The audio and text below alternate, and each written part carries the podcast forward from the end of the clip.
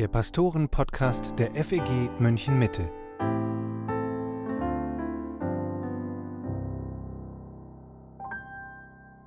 Hallo und herzlich willkommen zu einer neuen Folge unseres Pastoren-Podcasts mit Matthias Mockler und Matthias Lohmann.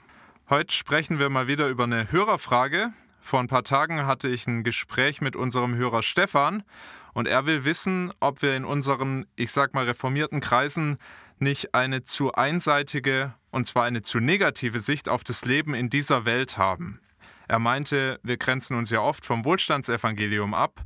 Wir warnen immer mal wieder davor zu glauben, dass man mit Jesus automatisch gesünder, reicher und besser durchs Leben kommt als ohne ihn.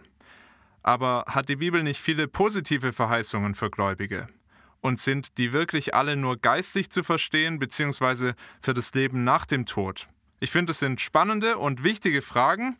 Und als Stefan die mir gestellt hat, da musste ich sofort an ein paar Bibelstellen denken, an ein paar Verheißungen, die wir in der Schrift bekommen, die irgendwie darauf hindeuten, dass es durchaus auch Auswirkungen für das Hier und Jetzt hat, wenn wir mit Jesus leben. Ich denke zum Beispiel an die Bergpredigt, wo Jesus seinen Jüngern sagt, dass sie sich nicht sorgen sollen, weil Gott für sie sorgt, für das tägliche Brot, auch für die Kleidung.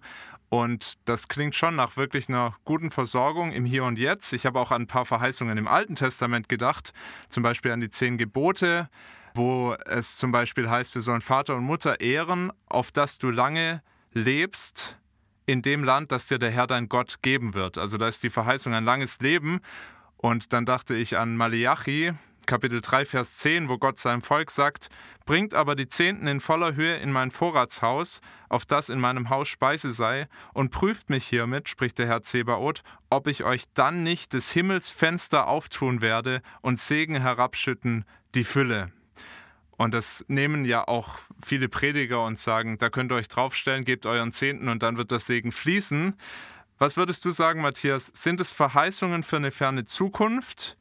Oder erleben wir hier und jetzt schon was von diesem Segen, von diesem Wohlstand? Und wie sieht das dann aus? Ja, ich glaube, wir tun gut daran, das wirklich Bibelstelle für Bibelstelle anzuschauen. Denn es gibt Verheißungen fürs Hier und Jetzt, es gibt Verheißungen für die Zukunft und es hat Verheißungen gegeben für die Vergangenheit, die für uns heute gar nicht mehr relevant sind. Und ich glaube, das sehen wir, wenn wir allein die drei Bibelstellen anschauen, die du gerade genannt hast. Matthäus 6, diese Zusage, wir müssen uns nicht sorgen, denn der Herr sorgt für uns. Das ist ganz sicher eine Zusage für das Hier und Jetzt, aber natürlich auch für die Ewigkeit. Jesus äh, sagt seinen Jüngern zu, hier und jetzt sorgt euch nicht, der Herr sorgt für euch. Und damit sagt er, der Herr gibt uns alles, was wir für dieses Leben brauchen. Und man könnte hinzufügen, und auch alles, was wir für ein ewiges Leben brauchen. Das heißt aber nicht, er gibt uns alles, was wir haben wollen. Er gibt uns Wohlstand und Gesundheit und was weiß ich nicht noch was. Nein, er sorgt für uns mit allem, was wir wirklich brauchen.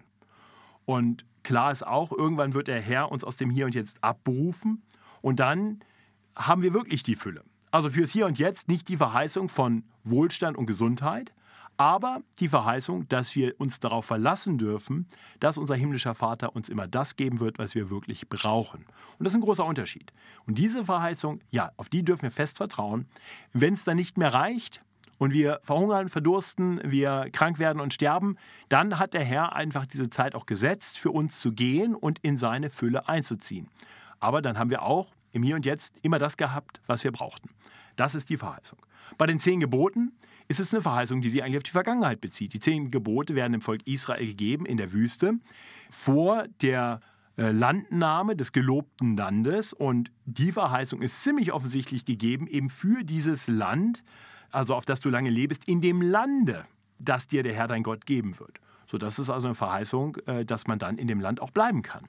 Wenn man sich an die Gebote hält, hier konkret ans fünfte Gebot, Vater und Mutter ehren, so, und das können wir nicht einfach übertragen. Ja, das heißt ja dann, okay, also wenn ich meine Eltern ehre, dann muss ich nie umziehen oder was. Also es ist offensichtlich Quatsch. Äh, sagt das mal Flüchtlingen, die ihr Land verlassen mussten. Haben die alle ihre Eltern nicht geehrt? Na, ganz sicher nicht. Ne? Also das ist eine Verheißung, die wir so nicht übertragen können.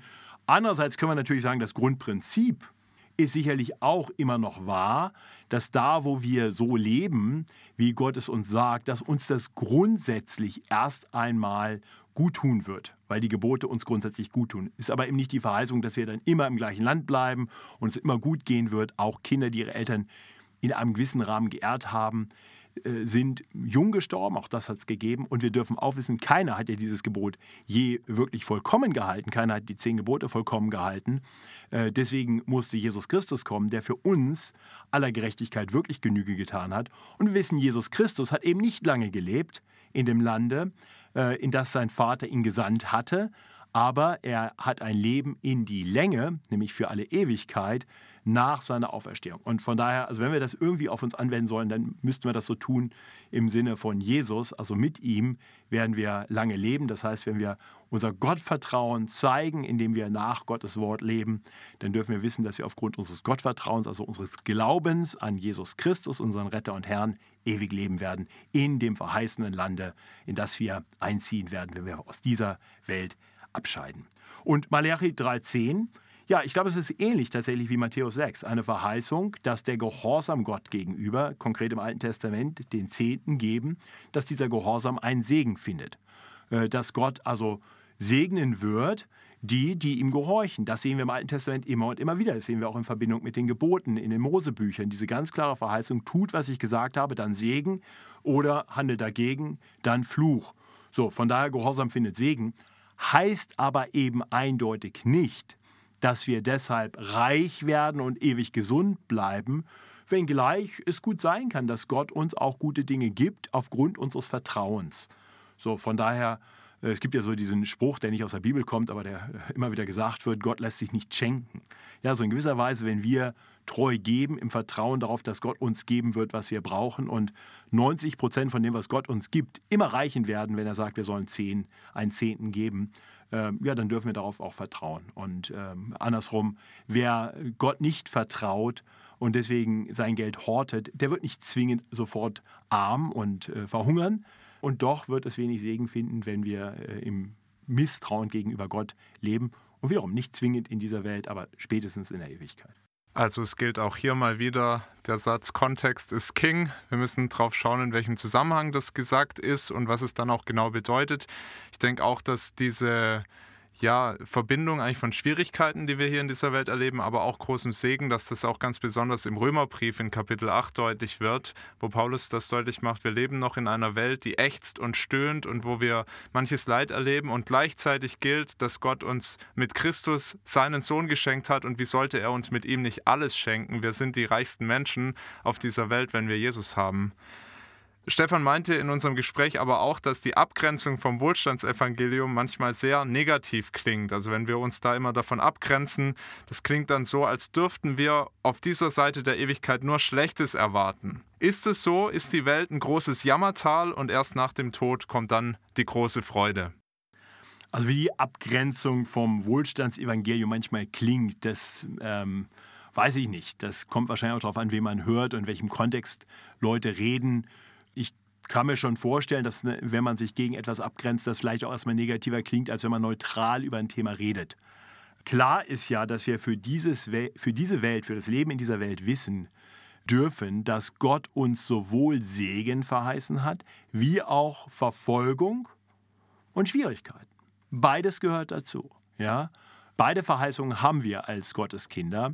Wir folgen dem Herrn nach der einerseits der Herr über alle Dinge ist und der uns verheißen hat, dass der Vater uns nichts geben wird, was schlecht für uns ist, dass er uns nichts vorenthalten wird, was wir wirklich brauchen, dass er uns nicht täuschen wird, er wird uns keinen Stein geben, wenn wir um Brot bitten und keine Schlange, wenn wir um einen Fisch bitten. Äh, also wir dürfen wissen, der Herr sorgt für uns.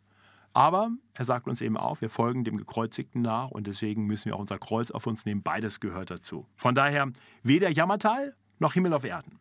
Äh, in Christus können und sollen wir jetzt schon froh sein. Äh, wir dürfen uns jetzt schon reich gesegnet wissen und wir dürfen zugleich wissen, dass das große und herrliche Erbe eines ist, das wir eines Tages erst noch in Besitz nehmen werden.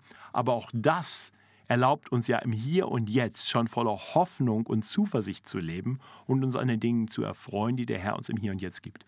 Jetzt hat das Wohlstandsevangelium viele Anhänger. Vor allem in den USA gibt es teilweise riesengroße Gemeinden, in denen das gepredigt wird. Pastoren und Propheten verdienen da ganz schön viel Geld damit. Und auch in Deutschland erfreut sich das Wohlstandsevangelium einer gewissen Beliebtheit. Auch hier gibt es einen eigenen Markt dafür. Es gibt Bücher, es gibt Predigten, die das bedienen. Warum würdest du sagen, ist das so erfolgreich?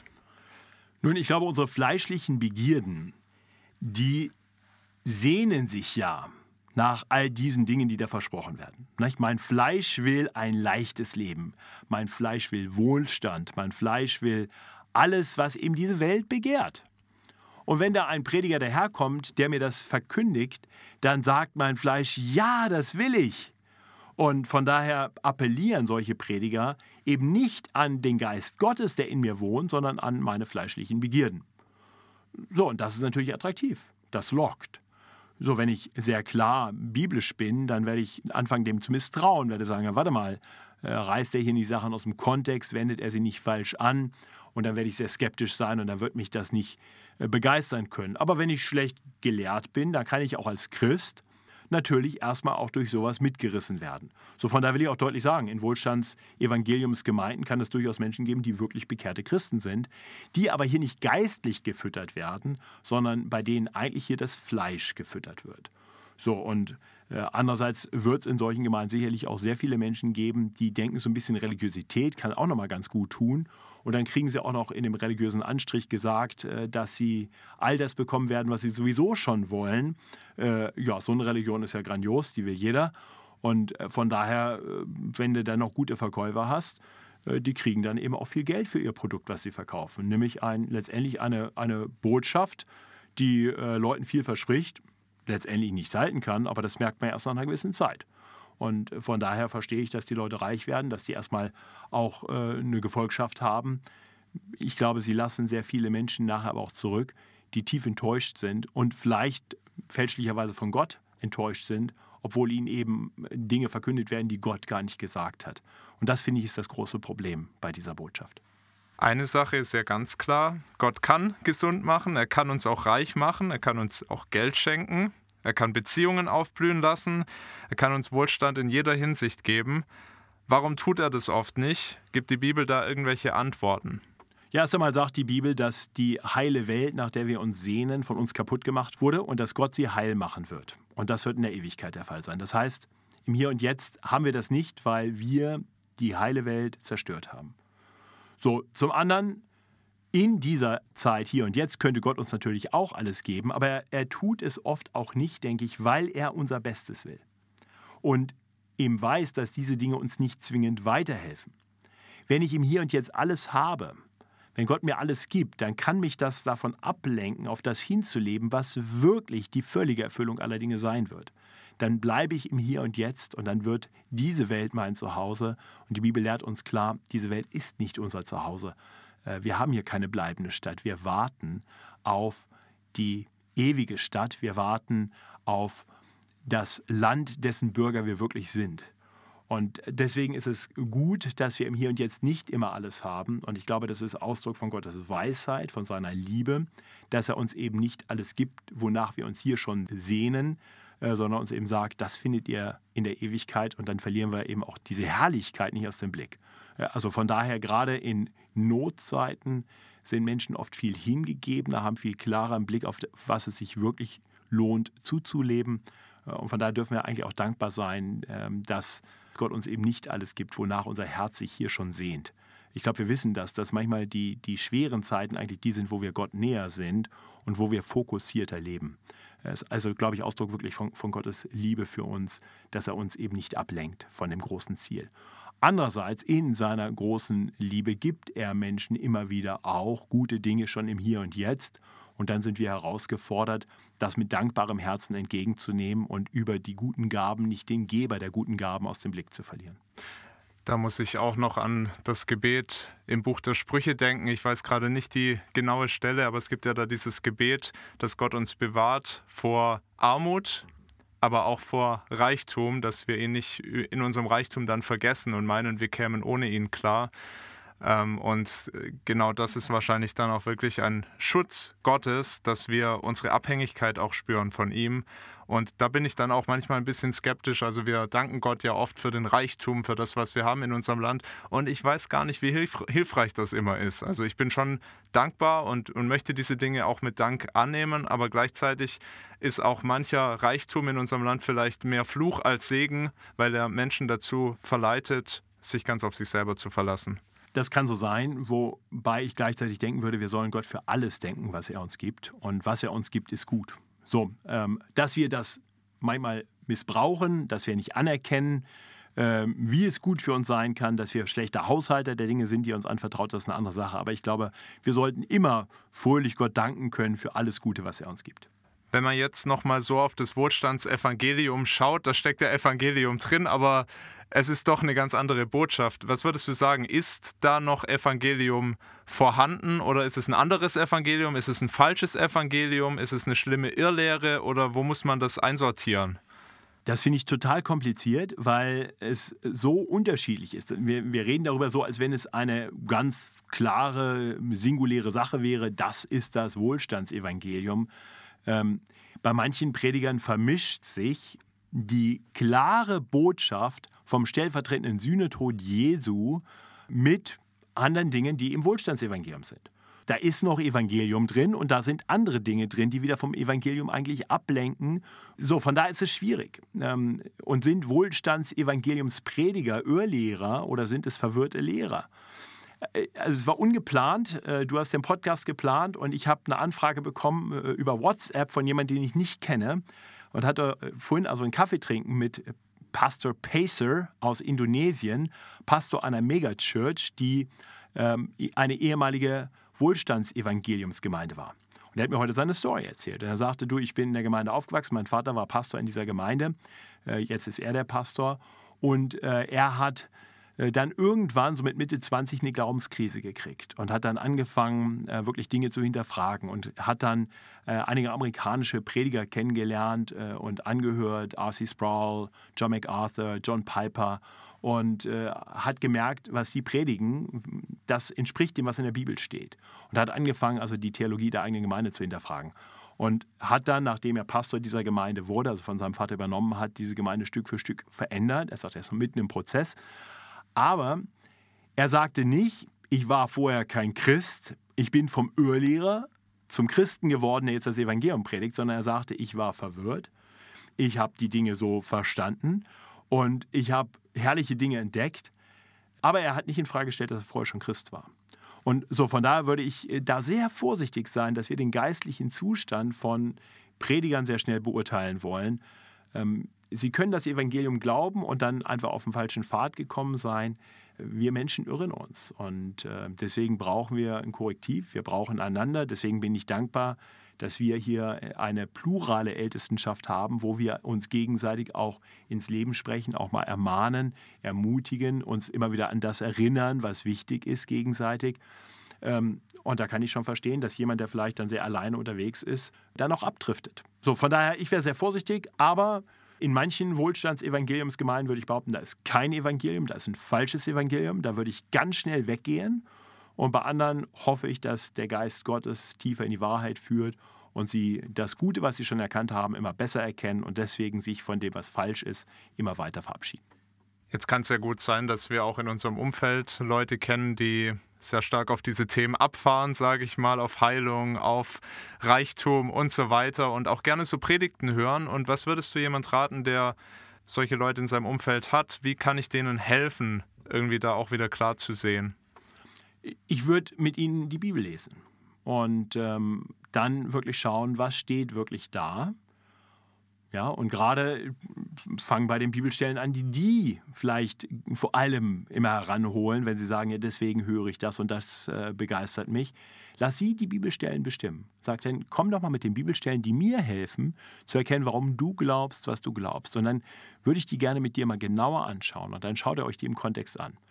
Denn du hast ja nichts zu befürchten. Entweder ist das Evangelium, was du glaubst, die Wahrheit und dann kannst du die mit deinem Bekannten zusammen entdecken oder ihr beide müsst korrigiert werden, oder vielleicht liegst du ja auch falsch. Ähm, aber ich würde sagen, immer die Schrift aufmachen und sagen, jetzt lass uns wirklich den Text im Kontext anschauen, was steht da wirklich. Und das ist, glaube ich, der beste Weg. Also Belehrung von der Schrift her, sonst hast du Meinung gegen Meinung, das hilft keinem. Das heißt, ihr beide kommt zusammen zum Wort Gottes und hört auf Gott, wenn er durch sein Wort zu euch spricht.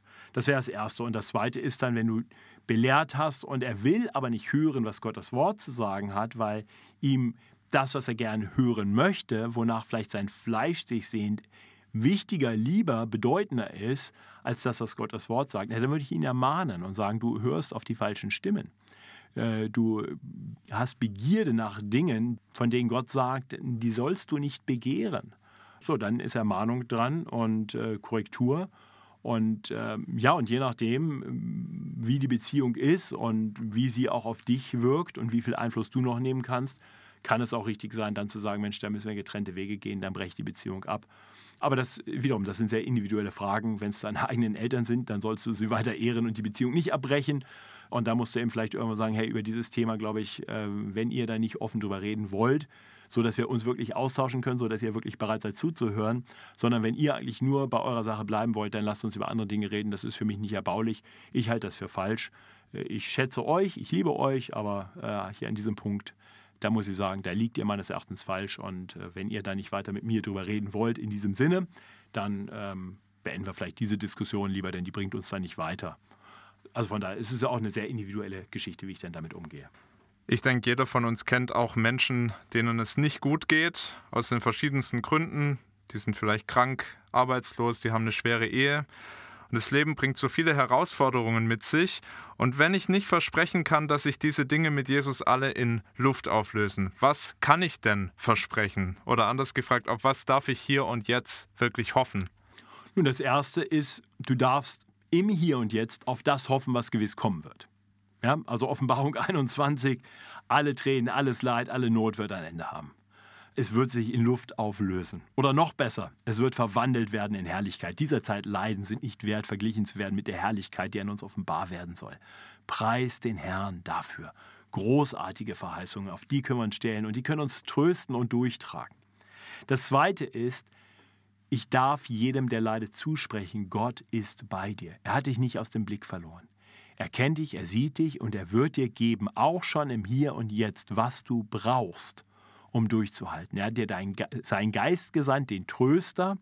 Er gibt dir auch durch Geschwister das, was du brauchst. Er wird dir einen inwendigen Menschen geben, was du brauchst. Also mit 2. Korinther 12, ich glaube Vers 7 ist es, würde ich sagen, lass dir an Gottes Gnade genügen.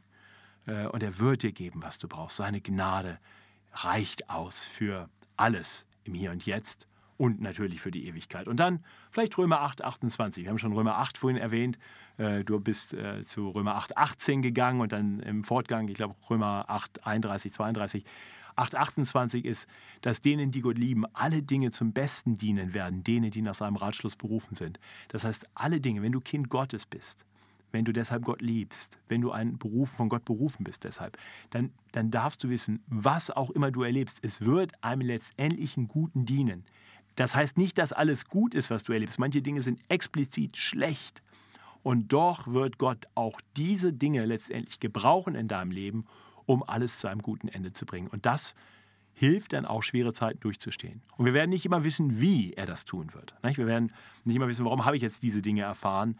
Aber vielleicht schleift Gott deinen Charakter. Vielleicht gibt er dir Erfahrung, durch die er dich zurüstet, in Zukunft auch anderen Menschen dienen zu können was auch immer in deinem Leben geschieht. Und ich, ich habe gerade in letzter Zeit selber manche harte Dinge erlebt, aber ich, ich weiß, Gott sind die Dinge nicht entglitten, sondern äh, Gott hat die Dinge in mein Leben gebracht, weil er damit was vorhat. Äh, und das hilft mir dann, diese Dinge auch anzunehmen, auch die schweren Dinge anzunehmen und sagen, Herr, ich weiß jetzt nicht genau, warum das so sein muss.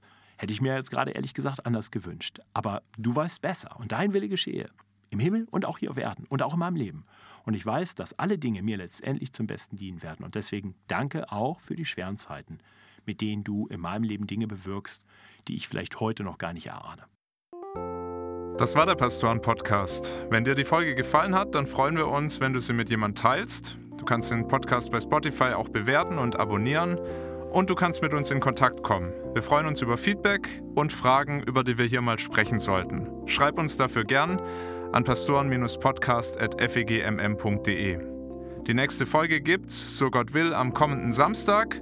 Bis dahin, danke, dass du zugehört hast und Gottes Segen.